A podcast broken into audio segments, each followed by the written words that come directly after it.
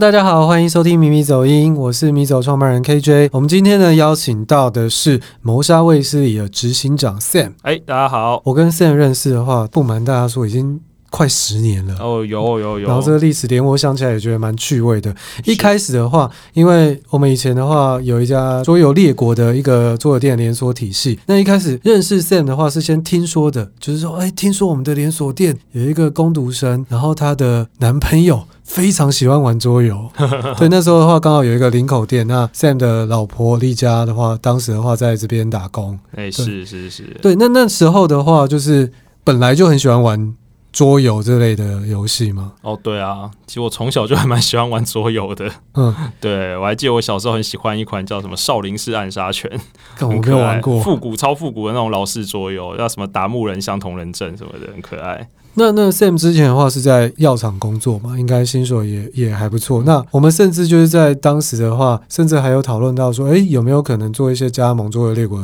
的动作？这个部分的话，会想开桌游店是什么样的原因呢？其实主要就是觉得说，那个时候觉得大家的每一家桌游店，哎，做起来好像看起来都差不多。那那时候的桌游列国已经算是很新颖的一种模式跟方式，真的，真的。谢谢。所以那时候有真的很认真的在考虑过有没有，哎，有没有加盟桌游列国？可是就是觉得说我想要做做看自己的一些方式，想要试试看。那时候刚好有点钱了，存了点钱下来，所以就在大直开了我们的第一家洗脚箱的时候，二零一二年的时候吧。嗯，我记得一开始就蛮成功的，而且在行销宣传还有质感上面，我觉得都很不错。我觉得这就是呃，刚好搭到顺风车啦。嗯、那个时候刚好也是各个桌游店百花齐放的时候，很多那时候开的桌游店，其实到现在很多也都还在啦。其实，嗯，哎，那个时候其实想想，就是旧旧日的美好时光之类的，真的真的。因为我觉得这几年其实变化很大。我觉得最重要有一个原因是智慧型手机，自己会觉得注意力分散、娱乐过剩是一个现在实体桌游。会可能面临到一个问题。那其实，在过去的很多集，我们邀请各类型的所有人来，我们都会讨论到这个部分。嗯，真的，手游其实很大层面的影响了，就是人际互动的那种其他游戏或取代这些东西。其实包含像漫画书店啊，哦对对，然后我们小时候的一些东西，网咖啊、电影院都消失，这样，只剩电影院现在也是苟延残喘，真的。哎，那个时候也是，我们有一阵子，我们店里面根本变手游店，英雄联盟最红的时候，我觉得我那时候根本就是在卖空间而已。那后来从那个斜角巷、贝克街、布莱梅，嗯、你也有跟艺人黄靖伦等等的合作。是，那什么时候开始会萌芽？就是说，哎，从桌游店开始转型到呃，像剧本游戏、剧本杀店这样子的形式。听众朋友不一定很了解这两种的不一样，但其实、嗯、其实形式不大一样，包含玩家要玩什么，以及呃客群，其实都会有一点点的落差，对吗？嗯，对，没错。其实讲到这个部分的话，我觉得其实这跟狼人杀的呃盛期也是有关系。我觉得桌游、狼人杀、剧本杀，其实他们都有点不太的一样，因为我们其实，在一般我们在桌游店玩的偏德式桌游。对，那有一年呢，就是二零一九年吧。那一年我就觉得哇，我觉得台湾桌游真的。发展到这样，我觉得已经已极致了。我觉得什么样的花样我们都试过了，真的。那我就想去看国外大家在做什么。那个那几年我就跑了好多展会啊，嗯，就是除了艾森我没有机会去，因为反正艾森我觉得也不是我们主要的目标啊。可是艾森真的会让你有文化冲击啊！哎，对。可是我觉得那个就是一个，我对我来讲，我觉得那个东西是复制不到，就是那不是我想做的事情。因为我想要做的是店啊服务方面的事情，所以我其实主要来讲是看各国他们在做的还有什么可以发展。嗯，然后我发现其实蛮有趣的。是中国那边真的，他们在这娱乐的方面的东西，他们意外的有很多不同的形式。嗯，对。那呃那时候二零一九去嘛，去那个 DICECON，就是当初他们宣称是华人最大的展会。那我去，我就觉得也真的是蛮大的，那就很有趣。那时候去的时候，当然最大的摊位就是那当时很红的狼人杀，因为他们都跟 App 结合，有节目啊什么。我不知道大家的想法是怎么样，但是那个时候其实对桌游玩家来讲，其实是有点鄙视狼人杀的。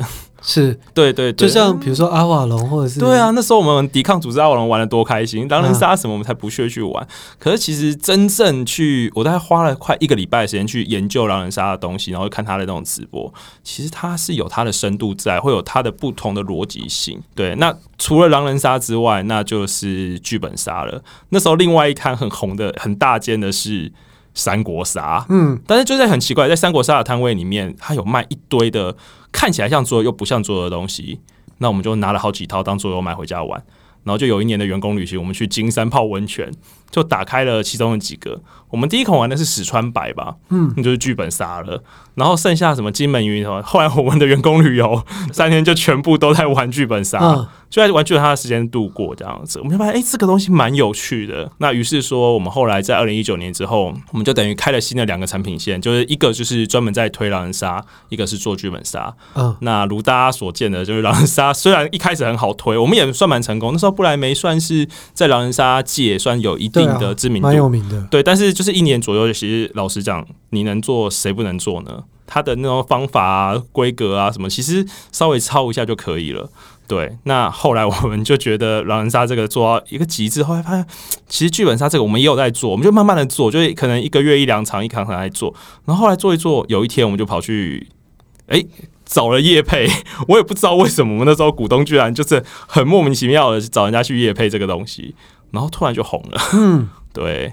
然后我们就觉得，嗯，这个东西感觉是很有发展性的，那我们就跑去中国大陆重新再取一个经，因为我们那时候只是随便买了几本回来嘛。对，但我们其实没有真正去看过人家怎么做的。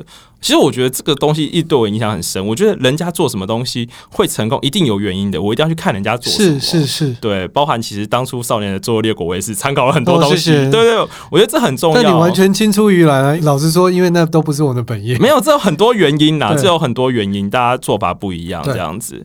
对，那我后来觉得说，而去看人家就发现，哎，其实剧本上也有很多的形式，是，并不完全就是我们拿回来看这样子，就是我们是所谓盲开啦，就是你没有真正去呃呃通读这个本，然后了解这个本，拆解这个本，然后就开就盲开的这种方式，其实是有很多可以变化的东西。那我们后来就认真想一想，发现我不能重蹈一个覆辙，我不能在桌游店里面继续开剧本杀了。哦，为什么？我这样讲，我觉得这就是我在狼人杀这边得到的经验。我在桌游店里面开狼人杀，我得到的效果就是，其实大家觉得，哎，桌游店开狼人杀非常的合理。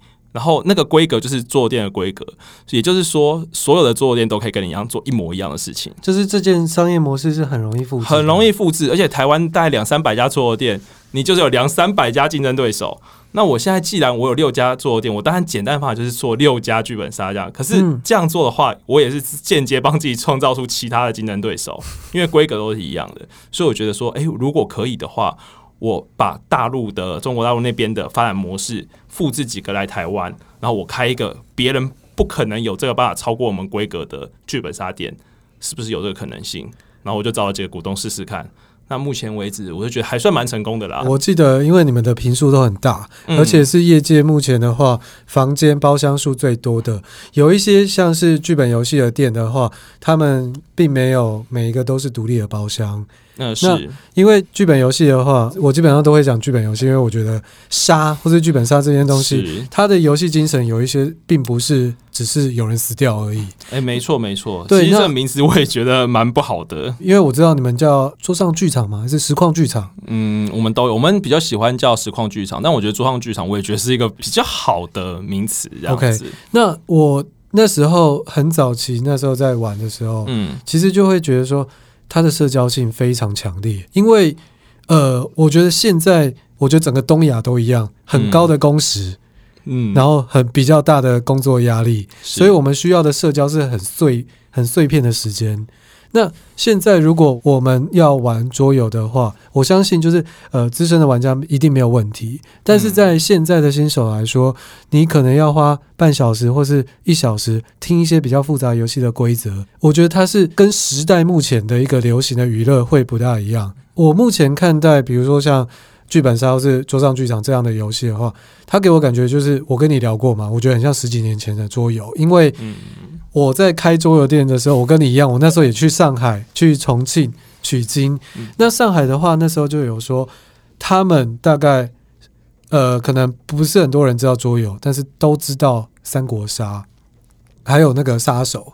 所以当时的话，十几年前的话，中国最红的就是三国杀，还有杀手。所以我们按照这样的模式，OK，在台湾去做实验，只是因为我觉得有一个部分可能是。听众可能会觉得我们一直在谈钱，可是商业模式的话，才有助于让一个有趣的娱乐形式可以永续或者是发展。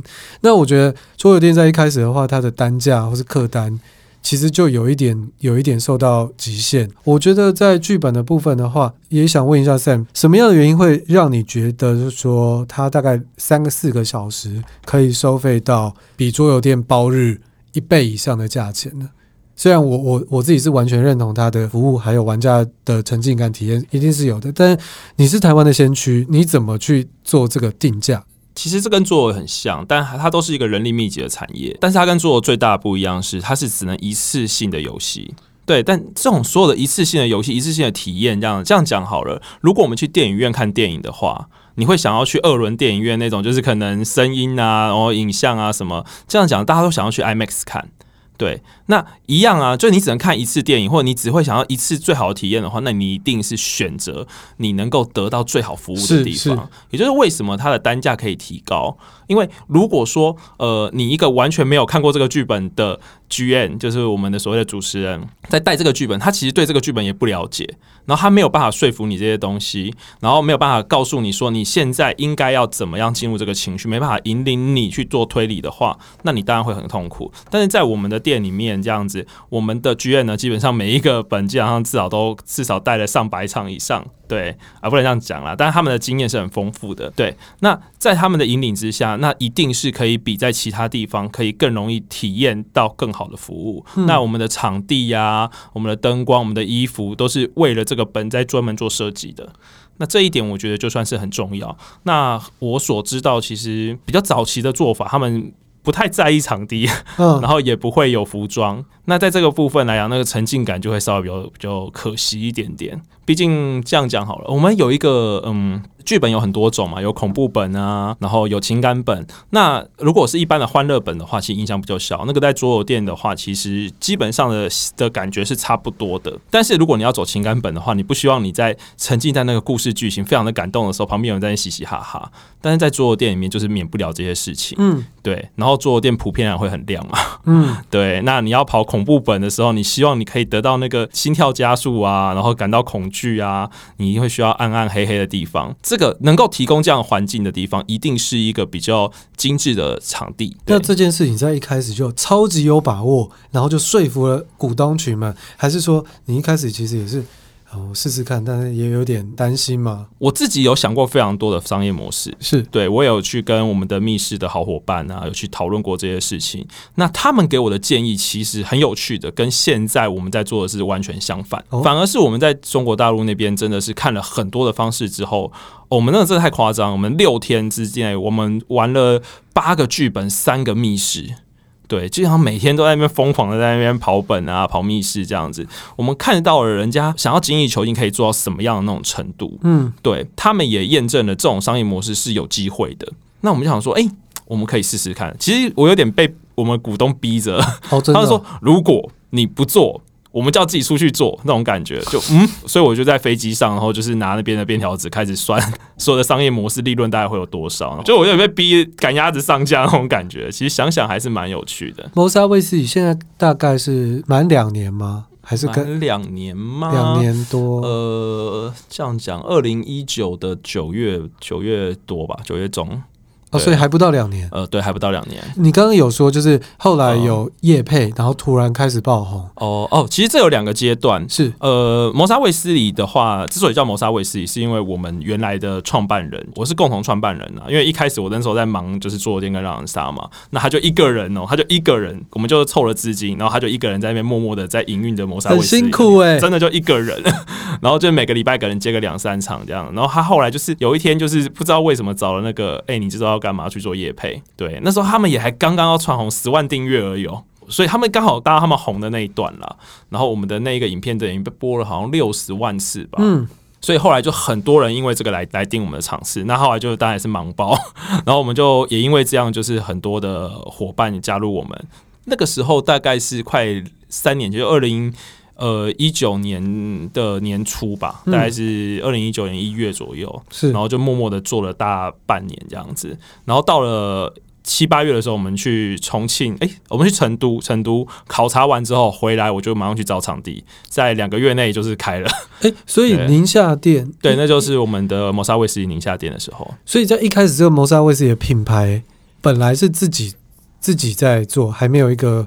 还不是宁夏店的空间。对哦，这就是我们是用桌游店的空间在做。那个时候是在我们桌游不莱梅里面，就是因为我们桌游不莱梅那时候是以狼人杀为主，所以我们有做了三间狼人杀的包厢，嗯、那就是把多的包厢空间就是等于就是租给谋杀卫斯理去做这个东西。懂，懂对对对对对。其实临时人生很多部分的话都是借镜致敬，就是卫斯理的模式，包含在员工培训或是在是呃拆本结本。我觉得中国的那些剧本，它不可能，嗯、应该不是说不可能，就是说如果你要达到一定的沉浸感，因为两岸的文化相对还是有落差。是的，你要落地到台湾，让台湾的玩家有一个诶很不错的感觉，他还是要做一些反转，但并不是所有的呃开剧本的店家都会这样子做，有一些是盲开，就是直接做，或者是他可能就用呃简体的剧本或是简体的宣传来做这件事情。想再进一步问一下，就是说，OK，最近好像这两三个月。就是不止临时人生，就是蛮多家都慢慢的在开起来。我本身的话跟 Sam 之前聊，我觉得这个饼的话是，就是它的产业是慢慢在推广中。在这样的过程中，诶、欸，我之前也有请你去公馆某一家，现在、欸、是是是现在也是剧本店的看一下场地。是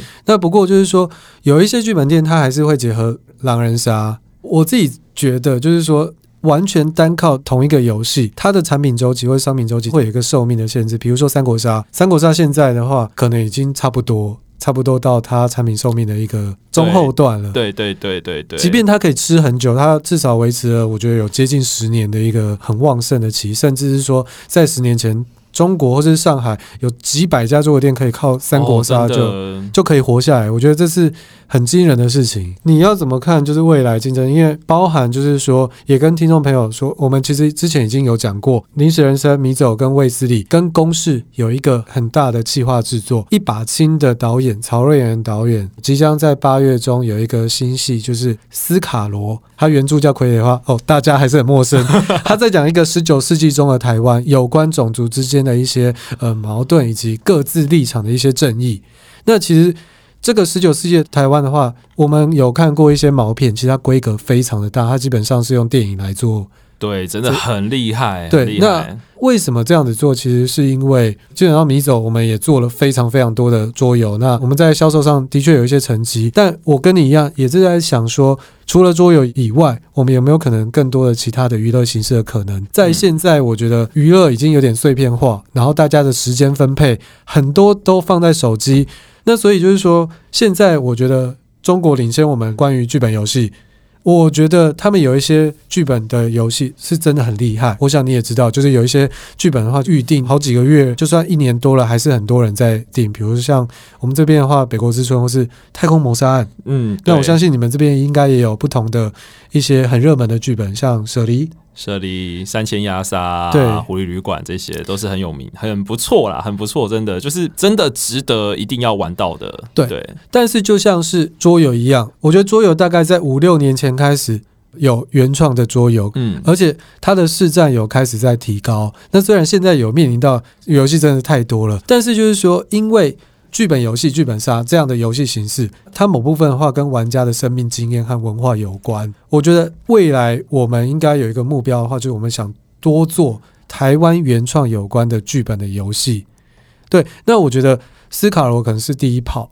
而且我们不只有思考了，可能有其他的合作，或者是各自的一些企划。这个部分的话，你怎么看台湾原创？你觉得它有竞争性吗？呃，我先讲一下。其实我觉得刚才有讲到说，这个产业会不会后来容易被淘汰这样子？其实我觉得做被淘汰的理由很简单，就是你已经觉得怎么被淘汰？没有做真的，因为这个是一个很简单的算法，你知道吗？我就是看着每天看着 BGG 那个作用每天不断的增加的状况，我就在想说，这个东西那么一天到晚增加，它到最后一定是个饱和啊。你每个游戏真的叫一个人买好了，那其实他家里就多一盒桌游，那一个人家也是可以放多少桌游呢？他要花多少的时间成本去学这个游戏怎么玩，然后教他的朋友玩？但是剧本这个游戏感觉会很像是音乐或者是电影这样子的东西，它永远不会退流，因为只要有新的故事，有新的一些历史事件，它都会成为大家文化记忆里面的一部分，它都会成为剧本游戏的一环，去给下一代的人一些新的感受。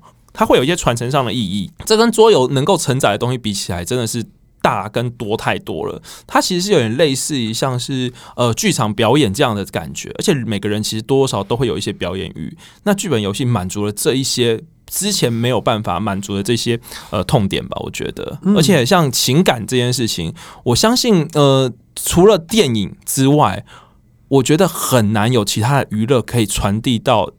这种哭情感这种情绪很难，真的很难。对，啊，看小说可能也可以，但是这个就是电玩可能也可以。哦，但是电玩对对对，但是电玩也会结合动画或者是一些画面。没错没错，可是其实说穿了，它也是靠着剧情，是靠着故事在支撑。那剧本杀有这个故事在支撑的话，也就是说，我可以断定它不会是个容易被淘汰的东西。嗯、哇，你非常果断，就是看坏就是桌游的市场。这个部分，我觉得也许有一些听众可能会感受到受伤，但是我觉得它本身的话是好玩的。当然，但是就是说，如果在商业上的话，也许它有各种的极限。就像那个我们前年，嗯、哦，好想出国，就是我们前年在、哦、在 UK Games Expo，在英国伯明翰的展览，就连 Asmodee 他都会说：“We don't need good games, we need excellent games。”对，我们需要神作。那一年就是那么多几千套游戏，然后。真的用这样的形式可以爆红的，我觉得它有就是实际上一些难度。没错，其实像米走的起家，或是我们的本家作品《太平洋起》，它其实也是扣紧了一些生命记忆的部分。而且我们这个部分其实也有在规划，要不要把它变成剧本游戏？我觉得这个真的非常重要，因为桌游其实源自于就是所谓抽象游戏这种概念，所以它很难。承载太多的东西，但是现在的方式基本上，我们就会试着去跟一些故事剧情做结合，这会是一个比较好的方向。像传统的那一种游戏，其实就是说穿了，你可以玩 A 游戏，那其实 B 游戏也可以达到相同的效果。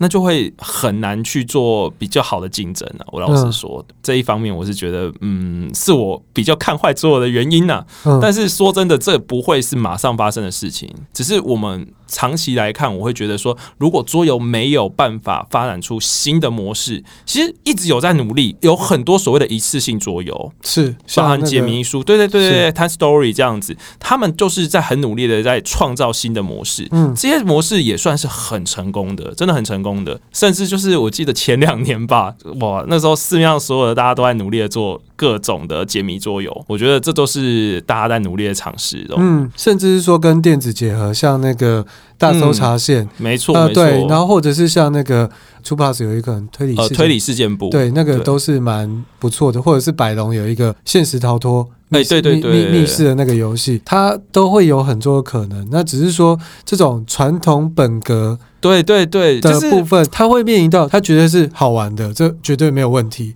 但是就是说，在你后续要让他思考去整体的产业的话，嗯，就会变成说，OK，他有没有一些其他的东西？没错，赋予购买者、玩家玩过以后的一些。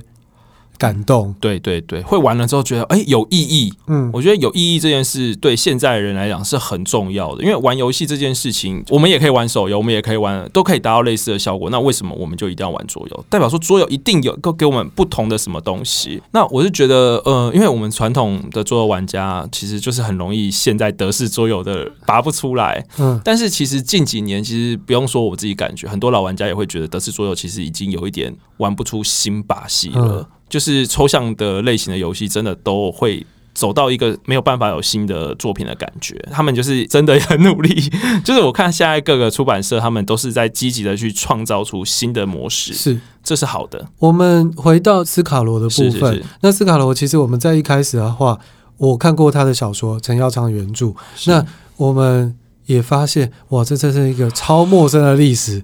我们在一开始的话，其实也看过那个剧本，他会觉得说，哇。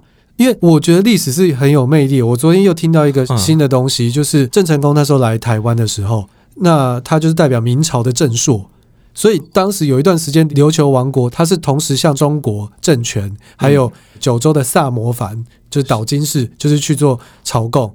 结果呢，到明朝清朝之际，他就不知道说我要跟哪一个 中国所谓的我要跟明朝在台湾呢，还是在大清在中国大陆朝贡？最后的话，我那时候听到这个，就是觉得，哎，好像跟近代的台湾有一点，就他也面面临到，就是琉球到底要认定哪一个中国才是真的中国，一个中国是哪一个中国？这些东西的话是很有魅力的。只是我们在一开始消化的时候，是不是真的花一些时间？因为斯卡罗他原则上他是扣紧一个南侠之盟以及后来的牡丹社事件，以及甚至有一些主角到后来的乙未之战，都有关系。嗯、那台湾大家可能不知道，就是台湾第一个国际的平等条约是原住民的部落的首领跟美国人签约的。我觉得这件事就是我很期待，就是呃在戏剧上要怎么去表现，因为这个部分的话其实很屌，可是如何用戏剧去表现，我觉得是。那边在戏剧的部分的话，呃，我相信一把青的导演曹瑞远导演应该可以处理的非常好，因为他光制作成本就三亿嘛。其实我们在一开始开发的时候也花了很多时间去消化啊、哦，真的那个拆解那个剧本跟看那个原著小说，那个段历史真的很特别，嗯，就是真的很难想象在那个时代的台湾其实已经有这样子的嗯影响国际的话语权。对，而且我们那时候的话，外国人觉得客家人跟闽南人是接近不同国家、不同语言的人，没错。对，所以这个部分的话，我们现在在紧锣密鼓做一些思考，在后置啊，我们应该会用超规格，不只是那种呃，我们代理中国本的规格来做这件事。那也希望大家可以有一种更动人的一些沉浸式体验。那这件事，我觉得是只有台湾原创剧本游戏才可以做到的一个体验感。我觉得台湾原创剧本这件事非常重要。其实，在我一开始接触剧本杀的那一瞬间，我就觉得，嗯，其实为什么台湾的这些故事不能够，呃，用剧本杀的形式去传达给大家？就是不管是恐怖本或情感本，我相信其实台湾也有很多的故事可以用。那我们自己其实有写了大概三个原创剧本，是在我们谋杀卫斯理工作室有在上架的，包含说遗忘病院、遗忘商店，那都会有一点点台湾的故事放在里面。那我们也预计，我希望可以是在这个七八月的时候，我们。可以成立一个呃谋杀卫斯理台湾原创剧本大赛这样大奖，会办一个展会的形式，征稿金吗？会有奖金，当然会有。我们大概预计准备十万块来，希望可以。对对对，然后我们希望可以找一个类似像展会的地方，然后让这些原创剧本是可以给大家玩个三天三夜的这样子。是，也许我们未来就是临时人生、迷走和谋杀卫斯理还有不同的一些合作。是，那你刚刚讲到玩了三天三夜，我记得你之前有提到说你在中国好像一些。他们的展已经发展到整个饭店的不同房间都是在玩。哎，对对对对对，其实我觉得现在他们中国大陆那边非常的夸张，他们基本上每个月大概会有一到两个剧本展。那一个剧本展的形式，因为一般的都是那种世贸啊那样很多个展位摊位嘛，他们是包一个旅馆，然后每个旅馆的房间就是一个剧本的展示的地方，然后我们就会有一个利用线上预约的方式，然后哎，我买了票，所以我今天可以去玩哪一个哪一个剧本这样，然后大家抢啊抢啊，因为好的剧本大家一定抢得上车嘛，然后就是一整天都在玩剧本，甚至到了三更半夜大家还是在玩。我去了大概三四展会，每次展会都。很夸张，一个展会就一天就三场，一天就三场，嗯、然后甚至有的我一个一个剧本可以玩到六七个小时。那个真的超惊人的，但是虽然是在比较严苛、不是那么完整的环境，但是我们也可以看出那个剧本的魅力。今年严苛的意思是什么？哦，通常展会它是在旅馆嘛，所以用旅馆的布景还可以做出那样的氛围，这样子，不管衣服啊什么的。虽然大家可能是在床上玩剧本，对，但是他们也是哎、欸、做出了有模有样的东西，我觉得这个很厉害。我很好奇有没有十八禁的剧本？有，其实还蛮多的。呃，有两种，一种是很暴力的，然后一种就是叫所谓的小黄本，嗯，玩起来就是就跟看摄影。小说其实蛮像的，对对对，但是其实那个体验不能觉得特别好，嗯，我不能觉得特别好，就是其实那就有点恶趣味在。你会期待台湾未来刚刚说的，就是有一些展这种东西越来越大，或者是像中国那边一样，有整个饭店都在玩不同的。我很期待，所以我就希望我们可以先开个第一炮，这样子、嗯、做一个简单的原创剧本展，希望能够来参加的人越多越好。OK，那有兴趣的话，也欢迎跟谋杀卫斯理，包括米走或是临时人生、嗯、去做各种各样合作。呃，我觉得不同时代它有不同的说故事的方式。那桌游可能是，哎，现在其实我们还是有做，而且我们。做的还是不错，但它是一个有趣的载体。但是就是说，现在有各种更多元的方式。那我觉得它也许不是互相竞争。就像比如说台北大东西，它它可以用桌游的形式呈现，它可能会用电玩的方式呈现。我们在明年就会出台北大东西的电玩，它也有可能用 LARP 的方式。所以我觉得未来也许很多影剧，就是影视啊、影视产业、电影啊，或是电视剧，都也有可能结合。